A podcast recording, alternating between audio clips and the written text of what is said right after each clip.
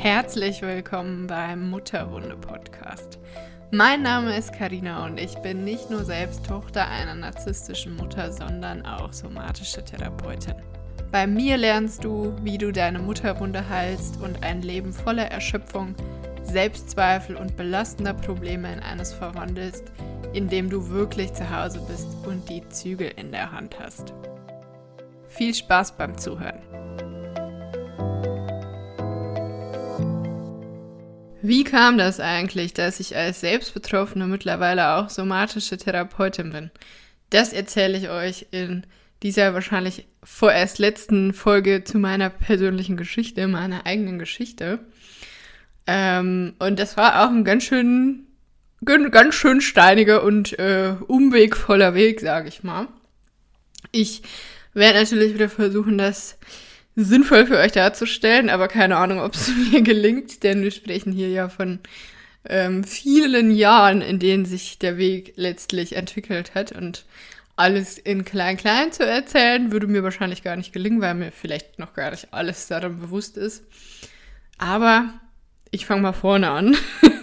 vorne, wo ich denke, dass vorne ist. Und das ist ähm, im Jugendalter. Und das war so der Punkt, wo ich mich sehr für Psychologie interessiert habe und wo mir auch immer jeder gesagt hat, so, ja, du wirst mal Psychologin und äh, das ist genau das, was zu dir passt und das ist genau das Richtige für dich. Und das war damals, hatte das so eine Qualität von, ja, ich will mal Astronautin werden. so, also klar, theoretisch hätte ich die Möglichkeit, Astronautin zu werden. Praktisch war das aber damals einfach sehr, sehr, sehr unwahrscheinlich. Ich war nämlich ähm, auf dem ersten Bildungsweg war ich auf einer Realschule, habe also nur einen mittleren Bildungsabschluss gemacht. Und da ist man einfach weder befähigt noch, ja, noch wird das vom System so geplant, dass du irgendwann überhaupt mal studierst. Und deswegen habe ich mich davon auch verabschiedet und war mir irgendwie so, also ich ähm, habe sieben Jahre lang BWL ähm, und Rechnungswesen und so weiter ähm, in der Schule gehabt und intensiv mich damit auseinandergesetzt.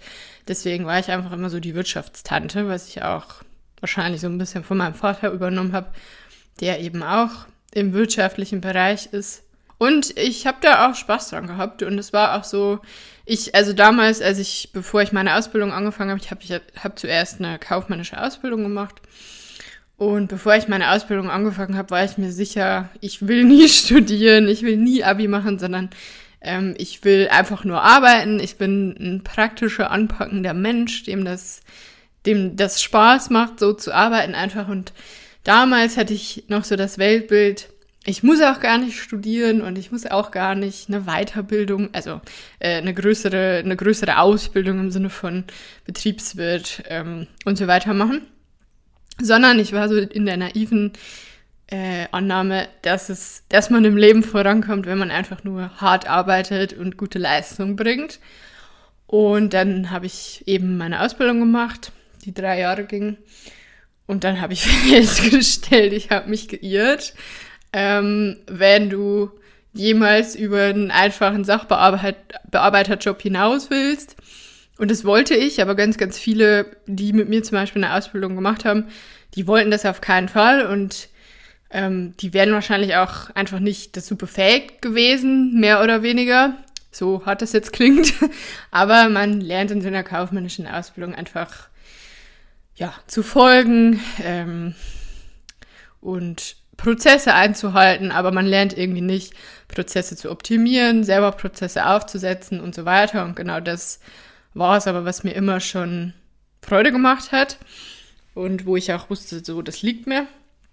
Und deswegen war mir klar, abgesehen davon, dass mein, ähm, mein Ausbildungsbetrieb auch echt nicht geil war, ähm, obwohl das damals, zum damaligen Zeitpunkt, als ich mich beworben habe, war es einer von zwei absoluten Wunsch-Ausbildungsfirmen, ähm, hat sich aber dann halt als nicht so rausgestellt, war dann doch nicht so geil. Ähm, ja, abgesehen davon, dass es mir da nicht gefallen hat und dass ich mir niemals vorstellen hätte können, da weiterzuarbeiten, habe ich mich dann danach entschieden, äh, mein Abi nachzuholen, um vielleicht doch irgendwann mal zu studieren, um überhaupt die Möglichkeit zu haben, eine höhere Position im Berufsleben bekleiden zu können. aufsteigen zu können, weil auch das habe ich in meinem Ausbildungsbetrieb gesehen. Nur Menschen, die entweder studiert haben oder zumindest ja, größere ähm, Weiterbildungen gemacht haben, wobei das dann zu dem Zeitpunkt eigentlich auch schon kaum noch was wert war, sind überhaupt in, in Frage gekommen, wenn ähm, eher höhere Positionen als jetzt einfach nur irgendein blöder Sachbearbeiterjob ähm, besetzt werden sollte. Und die Tür wollte ich mir eben auch aufmachen und nochmal gucken, so, ja, was, ähm, was kann ich machen? Und vielleicht ähm, muss ich ja doch studieren, um irgendwie im Leben so ein bisschen was zu erreichen.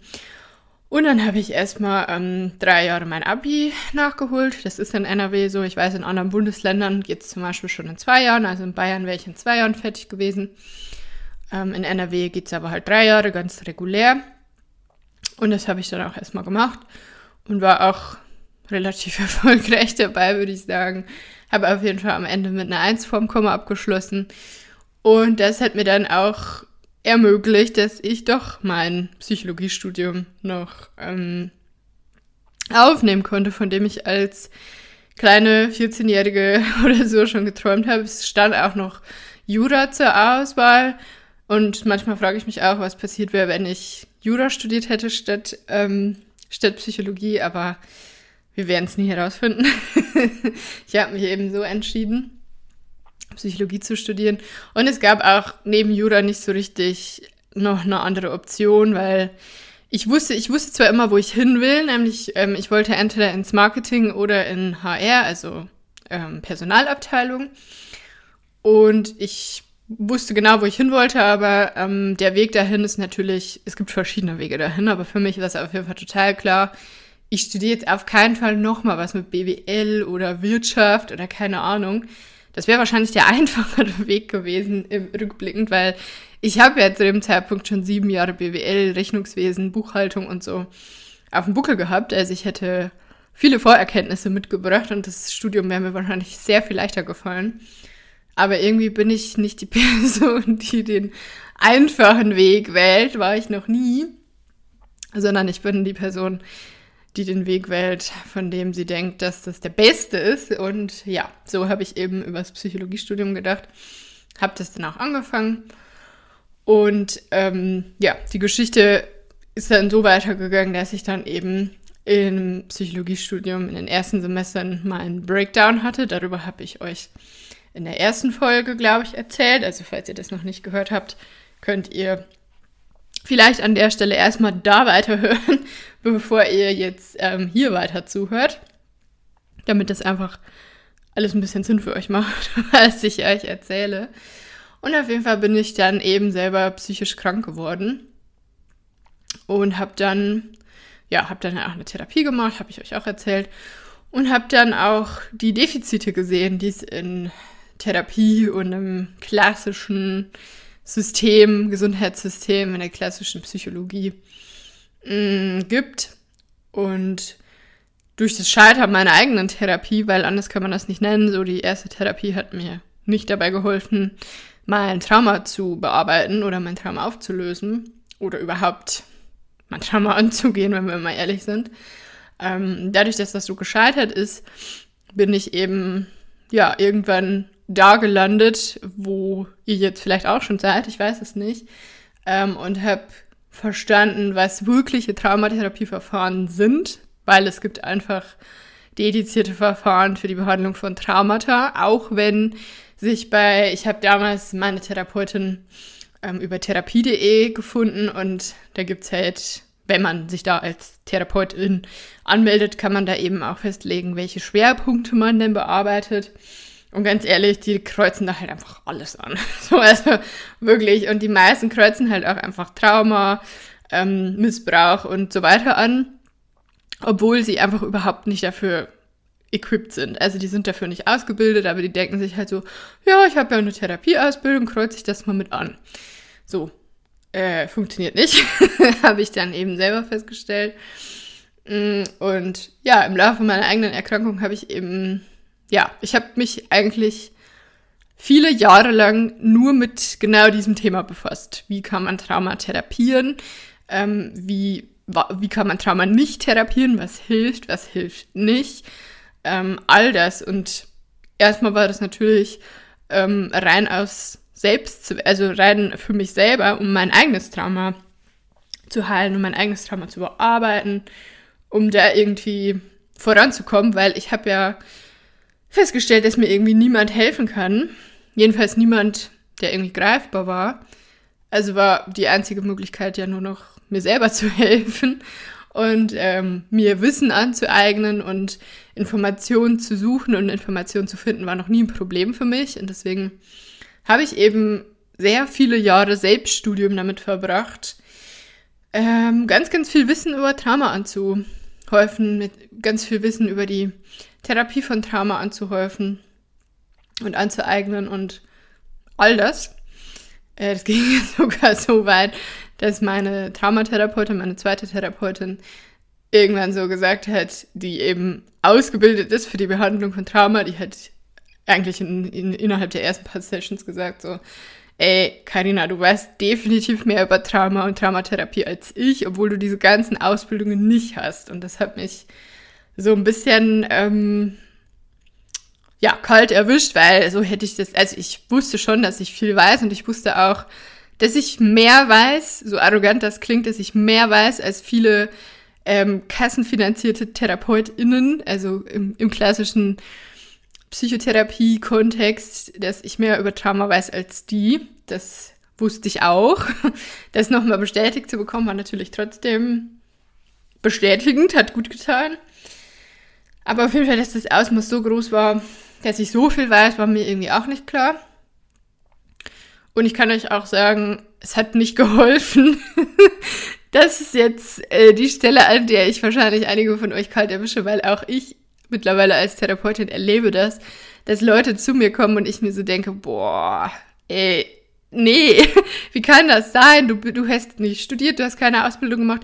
Woher hast du diese ganzen Fachbegriffe? Woher weißt du das alles? Und da merke ich dann halt schon, ich weiß natürlich, warum die das alles wissen, ne? Und da merke ich dann halt schon so, ja, du bist wie ich vor ein paar Jahren und denkst, du kannst dir selber helfen, wenn du einfach immer mehr Wissen anhäufst. und diese Leute ertappe ich mittlerweile dann auch äh, recht schnell. Natürlich lachen wir dann darüber. Aber ähm, das hilft nicht. So, an der Stelle mal gesagt, so, hilft nicht. ihr braucht nicht noch mehr wissen, ihr braucht nicht noch ein Buch lesen, ihr braucht nicht noch, noch, noch das machen, noch jenes machen, sondern ihr müsst das, was ihr schon wisst, in die Anwendung bringen. Und das habe ich eben auch alleine nicht geschafft, weil das in den Büchern nicht drin steht. Das erklärt dir niemand in den Büchern. Da steht Theorie drin, aber nicht, wie genau das jetzt geht, wie genau das im Alltag geht. Und darauf kommt es eben an und dafür gibt es eben Therapien und TherapeutInnen, um genau sowas eben anzugehen. Das ist so die, der erste Teil der Geschichte. Und der zweite Teil der Geschichte war dann ein anderer. Äh, vielleicht sollte ich erstmal dazu sagen, ich habe dann ähm, auch das, ähm, das Psychologiestudium, habe ich niemals mit der Motivation begonnen, irgendwann therapeutisch zu arbeiten. Ich habe das sogar immer ausgeschlossen. Ich habe angesagt, auf keinen Fall will ich therapeutisch arbeiten. Ich will auf keinen Fall in die Forschung gehen. Ich will einfach nur irgendwann entweder Marketing oder ähm, HR. Das muss ich mir noch, muss ich mir noch überlegen. Da will ich noch Praktika machen und mir das dann so ein bisschen angucken. Das will ich machen. Da will ich hin. Und ich will auf keinen Fall als Therapeutin arbeiten, ich will auf keinen Fall in irgendeiner Weise therapeutisch arbeiten, ich will einfach nur eben Psychologie studieren, weil ich eben in die Wirtschaft will, aber ähm, nicht BWL oder irgendwas Business, äh, irgendwas Wirtschaftsmäßiges studieren will. Und ich wusste eben, dass ähm, Psychologie auch für Marketing und HR eben, ja, nutz, äh, also nützlich ist und dass man auch darüber eben gut einsteigen kann. Und genau deswegen habe ich mir das Studium ausgesucht, aber auf keinen Fall mit dem Wissen, dass ich irgendwann hier lande, wo ich jetzt bin. Auf jeden Fall habe ich dann ähm, auch genau das gemacht, was ich wollte. Ich habe ähm, durch viele glückliche Umstände hat sich das so ergeben, dass ich genau den Job machen konnte, den ich immer machen wollte. Und ich habe ähm, im Marketing gearbeitet, beziehungsweise tue das bis heute noch, was übrigens auch ganz viele nicht wissen. Ähm, alles, was ihr seht bei Mutterwunde, ist aus meiner Feder und alles, was ihr seht bei Mutterwunde, entsteht neben meiner Festanstellung, die 32 Stunden die Woche geht. Ja, ich mache alle meine Coachings, alle meine Kurse, alle Inhalte, alles Technische, die Buchhaltung, all das mache ich on top zu den 32 Stunden, die ich immer noch festangestellt arbeite, zum aktuellen Zeitpunkt. Und habe mich dann eben erstmal ganz schön lange im Marketing verwirklicht.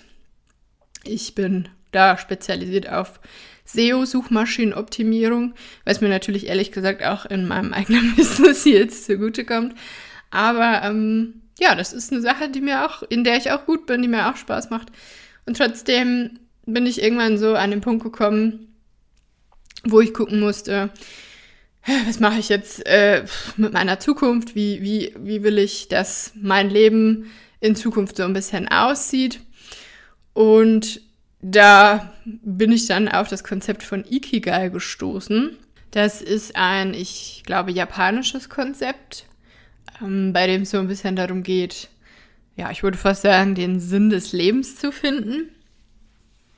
Und das hat eben so vier Bereiche. Und der erste Bereich ist, die, die Frage, die du dir stellst, ist, was liebst du? Also was liebst du zu tun? Was, was erfüllt dich einfach ganz doll, wenn du das tust?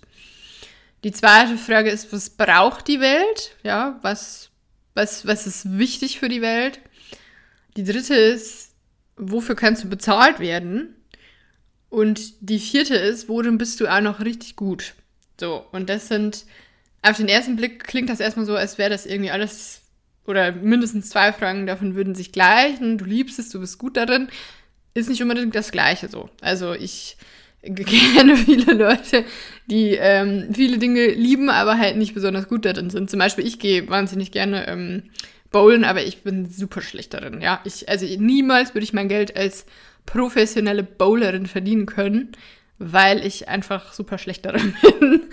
ähm, und dasselbe ist so ein bisschen mit die Welt braucht's und ähm, du kannst dafür bezahlt werden. Ja, also man kann mit vielen Dingen Geld verdienen, ne? Das ist nicht die Frage, aber die, die, die Sache, die so ein Lebenssinn ja auch irgendwie, du brauchst ja auch einen Lebenssinn deswegen, weil du eben was tun willst, was dich erfüllt, was du nicht einfach so, klar, kannst bei der Telekom arbeiten und alten Omas ähm, Internetverträge andrehen, die sie nie brauchen werden. Damit verdienst du eine Menge Geld, kein Problem, gar kein Stress. Aber kannst du danach noch gut in den Spiegel gucken? wahrscheinlich, also weiß nicht, ich nicht, andere wahrscheinlich schon, sonst würden sie das nicht machen. Ähm, ja, aber das ist letztlich das Konzept.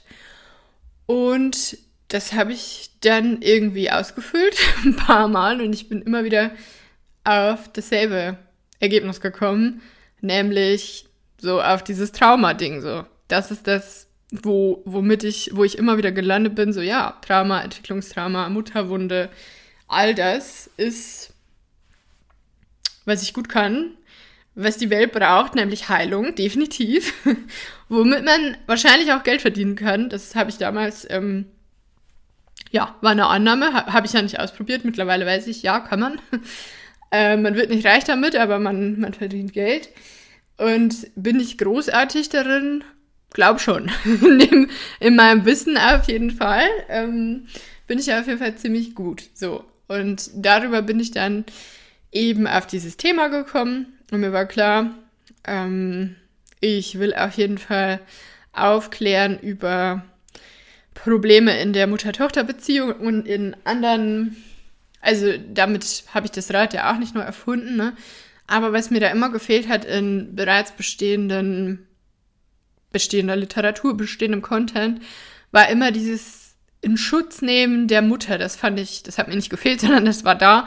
Dieses in Schutz nehmen von, ja, aber sie hat ja ihr Bestes getan und es hat halt nicht gereicht. Und was mir da, da, da einfach gefehlt hat, war dieses, Leute, es gibt Mütter, die sind einfach bosartig, die sind böse. So, natürlich ähm, haben, sind, kommen die nicht so auf die Welt und es gibt einen Grund dafür. Und natürlich geben auch die irgendwo ihr Bestes, aber das muss ich euch ja nicht erzählen.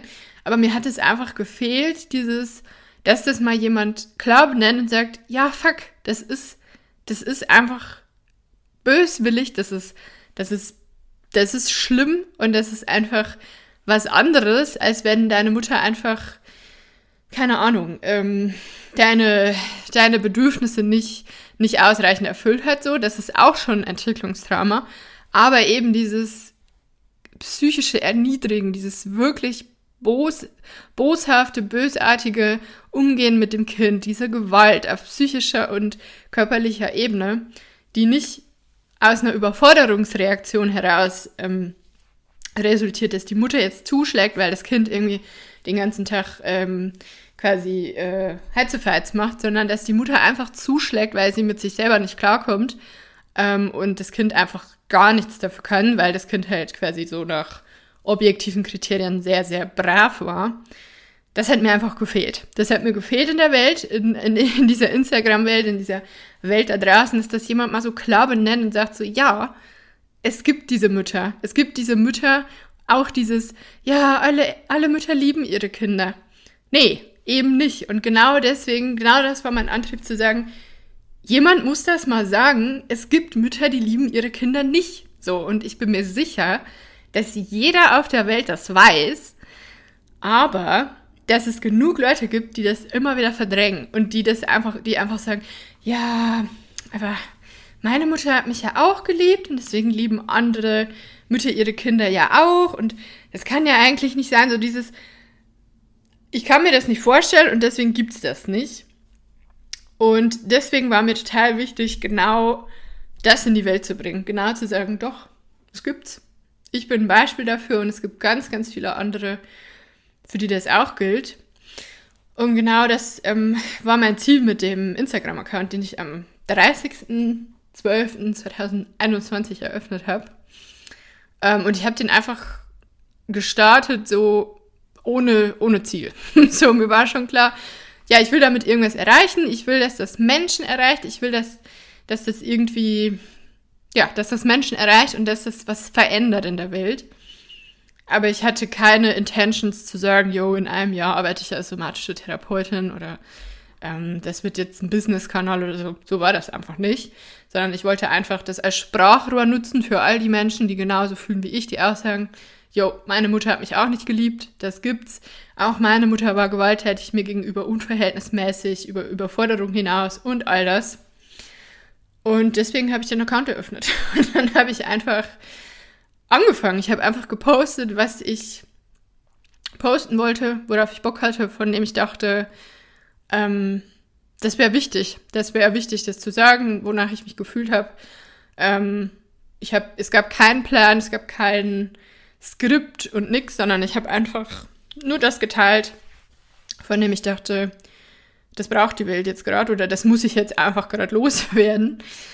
Und mein Instagram-Account Fun Fact war in den ersten, ich weiß nicht mehr, die ersten vier bis sechs Wochen bestimmt, ähm, war der komplett geheim. Niemand, nobody, wusste davon. Nicht mal mein Partner, gar niemand. Ich habe es niemandem erzählt. Ähm, die erste, der ich es erzählt habe, war damals meine Traumatherapeutin. Die ist nämlich auch auf Instagram und ich hatte das Gefühl, so ja, sie ist die Einzige, die mich da jetzt versteht und ähm, die hat mich dann natürlich auch darin bestärkt und hat gesagt, ja super, mach das weiter und so. Und ähm, ja, dann habe ich irgendwie so nach und nach äh, den engsten Menschen um mich herum erzählt. also so drei, vier Menschen oder so und habe die auch so gesagt, ja, es wäre voll schön, wenn du mir folgen könntest, weil ich habe halt irgendwie so drei Follower, wäre voll nice, wenn du mir folgen könntest und vielleicht meine Bilder liken, damit ich irgendwie ein bisschen in den Instagram-Algorithmus reinkomme und so. Also es war so, es war so sehr klein, es war ein ganz kleines Pflänzchen und es war, es war ganz wunderbar irgendwie auch auf eine Art. Ähm, aber so wie das halt ist mit Instagram, war das dann auch relativ schnell so, da ist mein Account. Ähm, ja gut, ich habe die ersten, die ersten äh, Wochen, Monate, glaube ich, stand da weder mein Name noch äh, war da irgendwas Persönliches von mir. Also es war erstmal ein komplett anonymer Account.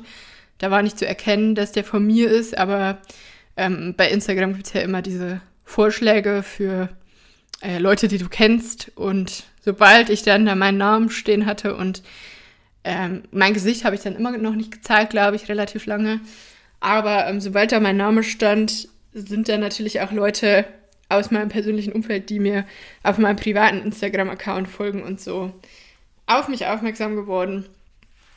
Und äh, wie das halt so ist, sind die aber nicht hingegangen, sind mir gefolgt und haben gesagt, ja, hey, geil, dass du das machst, sondern ja, es war halt so ein, dass man sich das dann so hintenrum schickt, ihr wisst, wie ich meine, ne, dass das äh, Freunden zugeschickt wird und so von wegen, ja, guckt mal, die macht jetzt auch Instagram, aber soweit ich gehört habe, war die Resonanz auch da tatsächlich immer ziemlich positiv und die Leute haben dann geschrien, ja, es sieht voll professionell aus, was die da macht und so. Ähm, das hat mich dann natürlich auch ein bisschen gefreut. Und ja, über diesen Instagram-Account, der erstmal ganz klein war und dann langsam gewachsen ist und ähm, ja, also auch immer mehr Follower bekommen hat und das Feedback und so da ist mir dann irgendwie klar geworden, so, ja, hey, es ist halt wirklich so, die Welt braucht mich. die Welt hat genau mich noch gebraucht und es ist total notwendig, dass es genau diesen Account noch gibt und dass, ähm, dass es dieses Sprachrohr gibt, das ich darstelle oder das ich anderen auch biete. Und ähm, ja, so hat sich die Geschichte dann weiterentwickelt. Und dann muss ich ehrlich sein, ging es irgendwie auch alles ganz schnell. Und also eigentlich ging es gar nicht so schnell, aber es ging irgendwie alles so ineinander über, will ich fast sagen.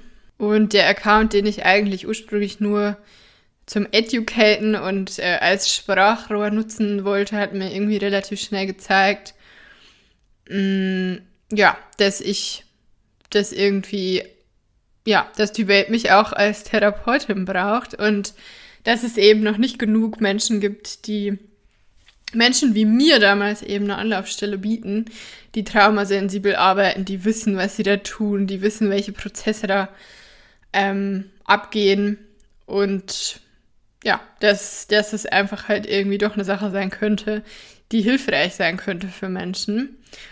Und dann habe ich eben in, nicht nur in diesem Jahr, aber verstärkt in diesem Jahr, ich habe auch davor schon ähm, Weiterbildungen in dem Bereich gemacht, aber eben immer mit Fokus auf mich selber, auf meine eigene Heilung. Aber in diesem Jahr habe ich dann eben auch den Fokus darauf gesetzt, wie kann ich anderen helfen, wie kann ich andere ähm, dabei begleiten in ihrem Prozess. Und dann habe ich in diesem Jahr so unfassbar viele Aus- und Weiterbildungen gemacht, dass ich mich gar nicht mehr an alle äh, erinnere. Aber eine davon war auf jeden Fall ähm, dass ich äh, eine Ausbildung in, für Trauma und Traumafolgestörung im Kindes- und Jugendalter gemacht habe, auch wenn ich nicht mit ähm, Kindern und Jugendlichen arbeite. Aber ich finde es einfach auch wichtig ähm, zu sehen, wie das da sich verhält, weil wir waren alle mal Kinder und Jugendliche und letztlich sind wir genau in diesem Alter traumatisiert worden. Jetzt sind wir zwar erwachsen, aber entstanden ist das Trauma eben schon viel früher. Entwicklungstrauma eben in den ersten drei Lebensjahren oder vielleicht noch in den ersten sieben Lebensjahren, je nachdem. Und dann habe ich eine Ausbildung in integrativer somatischer Teilearbeit gemacht. Das ist das basiert sehr, sehr stark auf ähm, IFS, Internal Family Systems.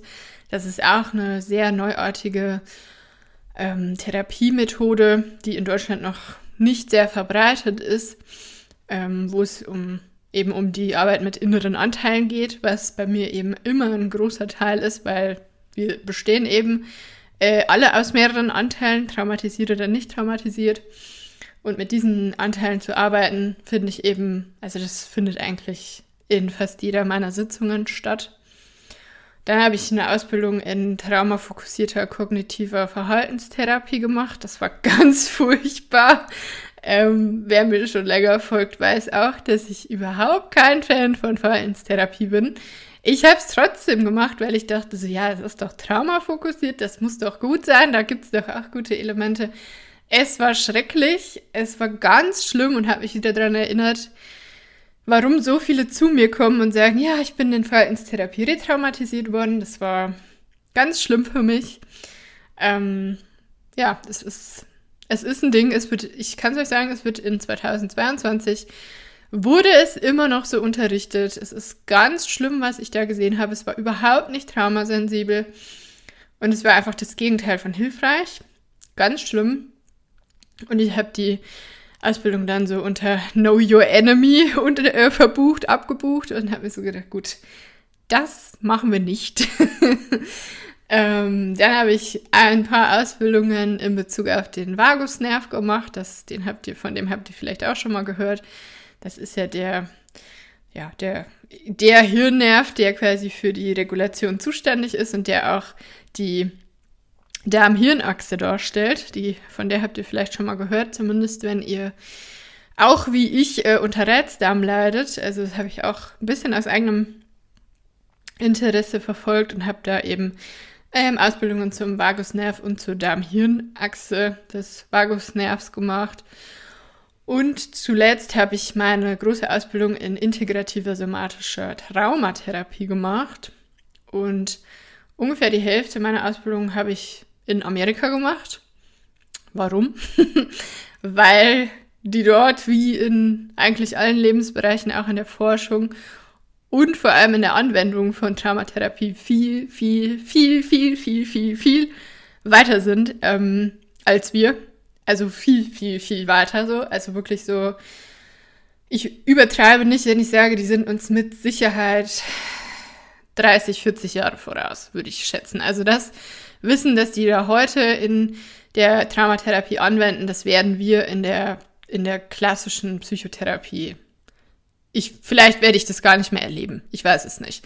Auf jeden Fall sind die uns viel mehr voraus, ähm, als, als wir uns vorstellen können. Ähm, und ich habe mich deswegen entschieden, dort die Ausbildung zu machen, obwohl die in Deutschland natürlich nicht anerkannt sind. Ähm, und habe da eben bei den Besten der Besten gelernt, ja, unter anderem bei Peter Levine. Wer Somatic Experiencing kennt, kennt den auf jeden Fall. Das ist so Peter Levine ist der Papst der Körperpsychotherapie, würde ich fast sagen. also das ist der Begründer von ähm, Somatic Experiencing. Ähm, bei dem habe ich gelernt, bei Richard Schwarz, das ist der, ähm, oder Schwarz, wie die Amis sagen, das ist der Begründer von IFS, was ich gerade schon erwähnt habe, Internal Family Systems. Ähm, bei Ariel Schwarz das äh, ist die Queen of Complex PTSD, also die ähm, ist ähm, Expertin für komplexe Traumafolgestörungen.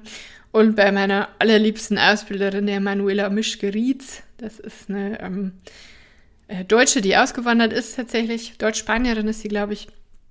Ähm, die ist Hakomi-Therapeutin, ist auch ein Therapieverfahren und hat aber auch ihr eigenes Therapie Therapieverfahren ähm, begründet, worin ich mich auch sehr gerne noch ausbilden lassen möchte, aber ich weiß nicht, woher ich die Zeit noch nehmen soll. und ähm, der Punkt ist einfach, Ausbildungen in dieser Qualität und auf diesem Stand der Forschung, Stand der Wiss Wissenschaft, die gibt es im deutschsprachigen Raum nicht. Gibt es einfach nicht. So kannst du suchen, wie du willst. Es gibt natürlich äh, eine Somatic Experiencing Ausbildung ähm, und sowas äh, wie auch Hakomi oder so, aber ähm, es gibt einfach nichts, was diesem Standard entspricht, das die Amis da haben. Und ich wollte genau diesen Standard haben.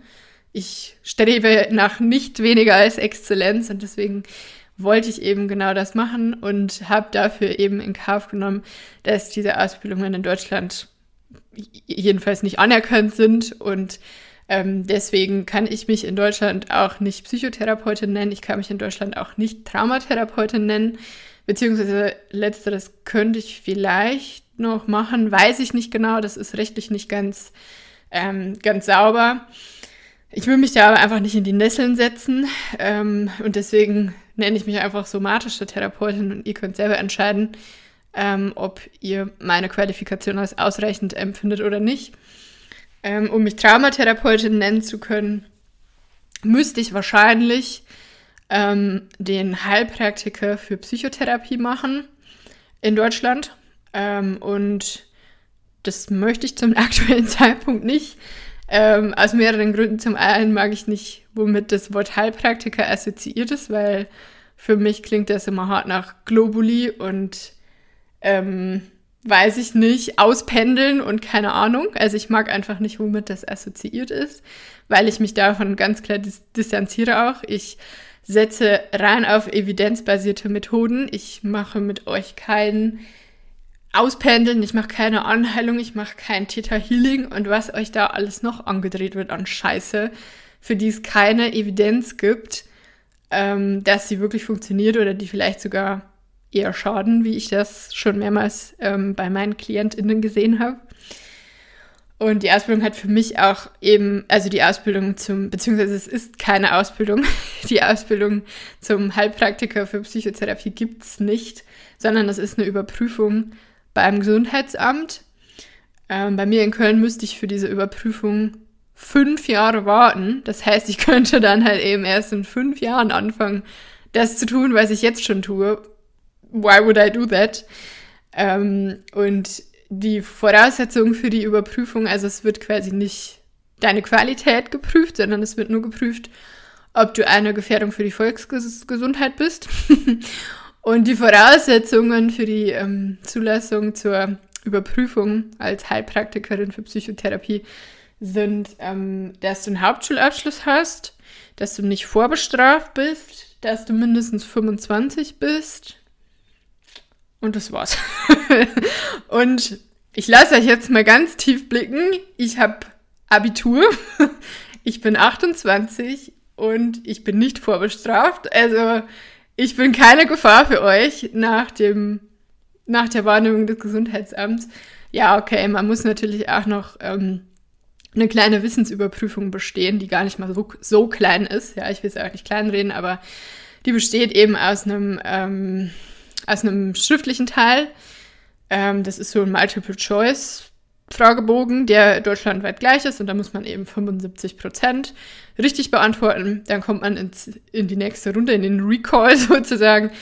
Und ähm, dann muss man die mündliche Überprüfung vom Gesundheitsamt bestehen. Da ist meistens ein Mitarbeiter oder eine Mitarbeiterin vom Gesundheitsamt anwesend ein anderer Heilpraktiker, eine andere Heilpraktikerin und ein Arzt oder eine Ärztin, glaube ich. Das ist so das übliche ähm, Ding. Und dann muss man da so, ein, äh, so eine Case Study quasi machen. Also die geben einem, einem dann in der Regel ähm, einen Beispielfall, wo man dann eben einmal diagnostizieren muss, ähm, was, also differenzialdiagnostisch, was kann die Person für eine Erkrankung haben ähm, was kannst du ausschließen, welche Erkrankung hat sie definitiv nicht, weil XY dagegen spricht.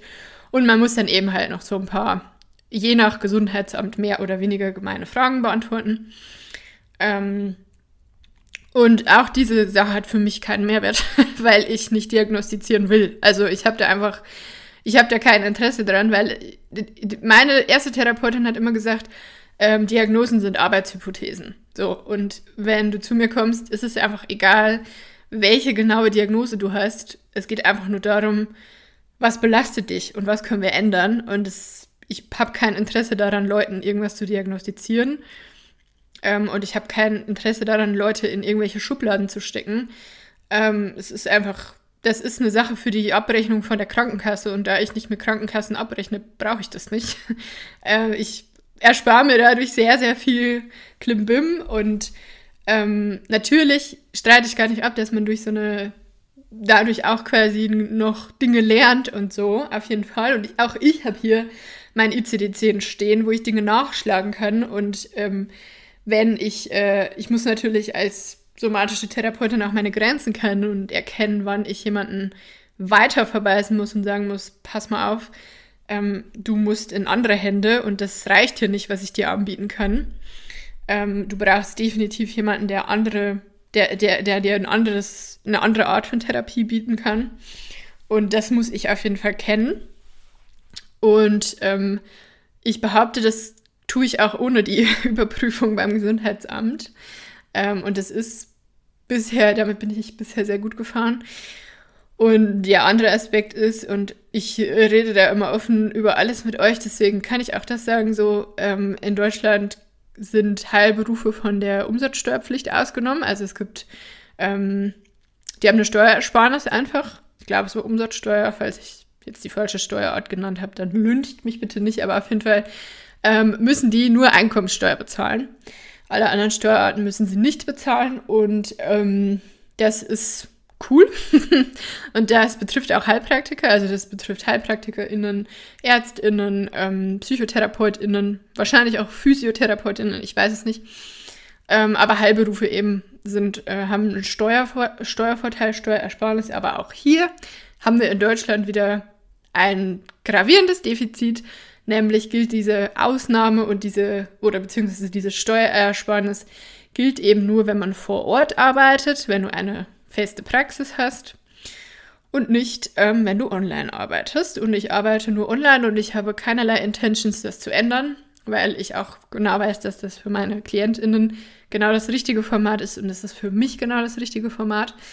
Und deswegen ähm, bringt mir diese ganze Zertifizierung beim Gesundheitsamt oder nicht Zertifizierung, sondern Überprüfung beim Gesundheitsamt exakt eins, nämlich dass ich mich wahrscheinlich Traumatherapeutin nennen dürfte, was ich jetzt nicht darf. Ähm, und darauf verzichte ich zum aktuellen Zeitpunkt einfach. Ich will nicht ausschließen, dass ich das nicht irgendwann noch mache.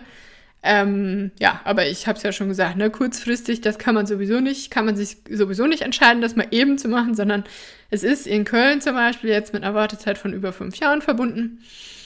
Ähm, und ich denke mir halt so, was soll ich jetzt machen? So, ich will doch jetzt, ich will das jetzt machen. Soll ich jetzt warten, bis ich 2028 mittlerweile dann mal überprüft bin und dann darf ich anfangen, mit Klientinnen zu arbeiten? Kann ich doch auch jetzt. So, und deswegen offiziell ähm, ist es jetzt psychologische Beratung und Coaching. Ist es auch. Ich therapiere nicht, ich diagnostiziere nicht. Ähm, aber ich habe eben festgestellt, dass Leute äh, das verwirrt, wenn da steht ähm, Coach oder so, weil ich weiß natürlich auch, dass äh, Coaching ein absolut unregulierter Beruf ist, psychologische Beratung im Übrigen auch. Jeder darf sich so nennen. Es darf sich im Übrigen auch jede somatische Therapeutin nennen. Man braucht dafür nichts. Ihr müsst dafür nichts ähm, nachweisen, keine Ausbildung, nichts. Ähm, und jeder darf psychologisch beraten, jeder darf coachen. Ähm, aber um mich genau davon abzugrenzen und zu sagen, hey, Moment mal, ich bin kein spiritueller Life-Coach, ich bin kein, keine Ahnenheilerin, ich bin überhaupt keine Heilerin, um genau zu sein, ähm, sondern ich bin eben, ich sehe mich eben als genau das, als somatische Therapeutin. Ich sehe mich auch einfach nicht als Coach oder Beraterin, sondern ähm, als genau das. Ich gucke auf deinen Körper und wir arbeiten gemeinsam an deinen Themen. Und deswegen fühlt sich somatische Therapeutin für mich als Titel am stimmigsten an. Ihr könnt mir gerne mal schreiben, was ihr darüber denkt. Und wie gesagt, ähm, das ist überhaupt kein Qualitätsmerkmal. Ähm, jeder darf sich so nennen, du auch, wenn du das möchtest. Und ich vertraue einfach darauf, dass die Leute, die zu mir kommen, meine Kompetenz unabhängig von meinem Titel zu beurteilen wissen und wissen, ob ich gut genug ausgebildet bin oder nicht. Meine Ausbildung kann man sich auch immer auf meiner Website transparent angucken, was ich übrigens bei anderen ganz, ganz selten sehe, die sagen einfach so, ja, ich bin Coach, ich bin Therapeutin, auch bei PsychotherapeutInnen, die erwähnen, die erwähnen in, der, Regel ihre Approbation ähm, und welche Fachkunde, also zum Beispiel Verhaltenstherapie, aber welche Fortbildungen die machen, in welchen, ähm, in, in welchen Bereichen die sich spezialisieren und all das, schreiben die dir nicht dahin. Das kannst du dir nicht, das kannst du dir nicht angucken. Und mir ist das eben sehr wichtig, dass sich das jeder transparent angucken kann. Ähm, worin bin ich ausgebildet, worin, wovon habe ich Ahnung. Ähm, und ja, ich vertraue einfach darauf, dass das die Leute, äh, dass das den Leuten versichert, dass sie bei mir in guten Händen sind. Und bisher funktioniert das sehr gut und deswegen, ähm, ja, gibt es für mich, das wurde ich nämlich auch mal gefragt, gibt es für mich aktuell keinen Weg, der ähm, anders läuft, also weder den Weg über den Heilpraktiker, die Heilpraktikerin für Psychotherapie, weil ich dadurch einfach keinerlei Vorteile hätte. ähm, ja, noch die äh, Approbation zur ähm, psychologischen Psychotherapeutin, die man ja erlangt, wenn man ähm, einen Master in Psychologie hat und dann nochmal eine ähm, ich glaube, dreijährige Ausbildung als Psychotherapeutin macht in der jeweiligen Fachkunde, also ähm, Verhaltenstherapie, Psychoanalyse oder tiefenpsychologische Psychotherapie. Ähm, und auch daran habe ich kein Interesse, weil ich sowieso nicht, also ich würde sowieso nicht im, im Kassensystem arbeiten wollen. Ähm, und deswegen wäre ich sowieso immer darauf angewiesen, selber meine Kunden zu akquirieren. Klar, wenn man eine Approbation hat, kann man zumindest mit privaten Krankenkassen abrechnen.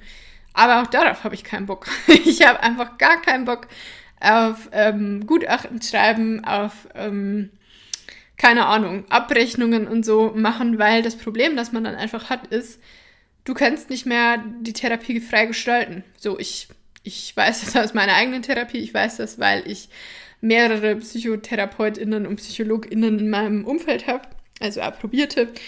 Und ähm, du kannst die Therapie einfach nicht mehr so freigestalten, wie ich das kann, weil du eben Gutachten schreiben musst. Und du musst der Krankenkasse ja sagen, so, hey, das haben wir gemacht und ähm, daran haben wir gearbeitet. Und es gibt ein, ein, Reglement, an das du dich halten musst und du darfst auch, ähm, du bist letztlich auch an deine Fachkunde gebunden, was in meinem Fall überhaupt nicht der Fall ist. Ich habe keine Fachkunde, ich arbeite super integrativ und ich will gar nicht sagen, dass approbierte PsychotherapeutInnen das nicht tun. Die werden mich sowieso zerfleischen für alles, was ich sage in meinem Podcast und auf Instagram und überhaupt. Ist mir aber egal. Ganz liebe Grüße. Ähm, aber die sind einfach eingeschränkter in den Methoden, die sie verwenden können, weil die eben diese Fachkunde haben und an der hangeln die sich halt einfach lang. Und ähm, ich gucke einfach, was macht Sinn, was habe ich in meinem Werkzeugkoffer drin und welcher Schraubenzieher passt jetzt gerade zu diesem, zu dieser Schraube, welcher Bitmuster drauf auf den Akkuschrauber. Und ähm, deswegen hätte ich überhaupt keine, nach heutigem Stand hätte ich überhaupt kein Interesse daran, äh, mich approbieren zu lassen, mich in eine Psychotherapieausbildung zu machen oder die Ausbildung ähm, zur Heilpraktik oder die Überprüfung zur Heilpraktikerin für Psychotherapie zu machen.